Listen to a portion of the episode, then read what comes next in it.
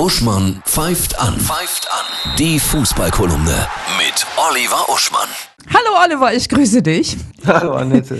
Zeitenwende überall, ja, in der Politik, im Fußball, Löw hört auf und jetzt auch noch Champions League. Jetzt sind noch acht Mannschaften übrig. Zwei ja in der Zwischenzeit äh, Champions League. Und wenn wir uns angucken, wer übrig ist, ne, Mhm.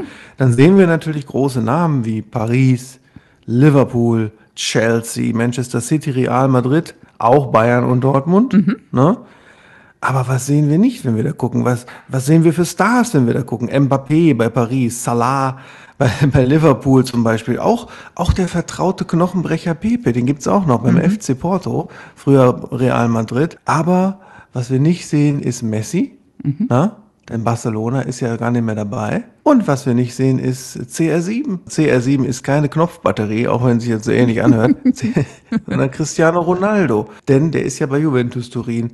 Und Turin ist auch schon draußen. Das heißt, wir erleben jetzt auch noch nach all dem Zeitenwende-Aspekten, die wir in der letzten Zeit besprochen haben, bald ein Viertelfinale der Champions League ohne Messi und ohne Ronaldo. Wie findest du das? Ja, ist, ist ganz schwer für mich. Ne? Ich trinke ja nur schwarzen Kaffee, lege Platten auf und schmeiße das Super Nintendo an, weil ich mit der, der Veränderung der Welt nicht mehr zurechtkomme. Verstehe. Und so demnächst, und das werden wir in einer der nächsten Folgen machen, wird ja noch schlimmer.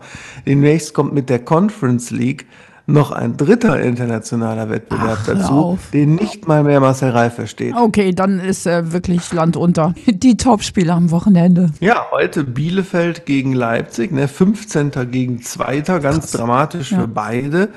Äh, morgen Eintracht Frankfurt gegen Union Berlin, Spitzenspiel um die internationalen Plätze.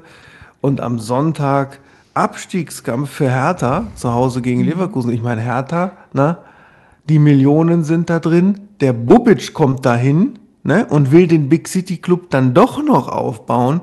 Und jetzt taumeln die Richtung zweite Liga. Tja, alles krass. Schönes Fußballwochenende. Tschüss.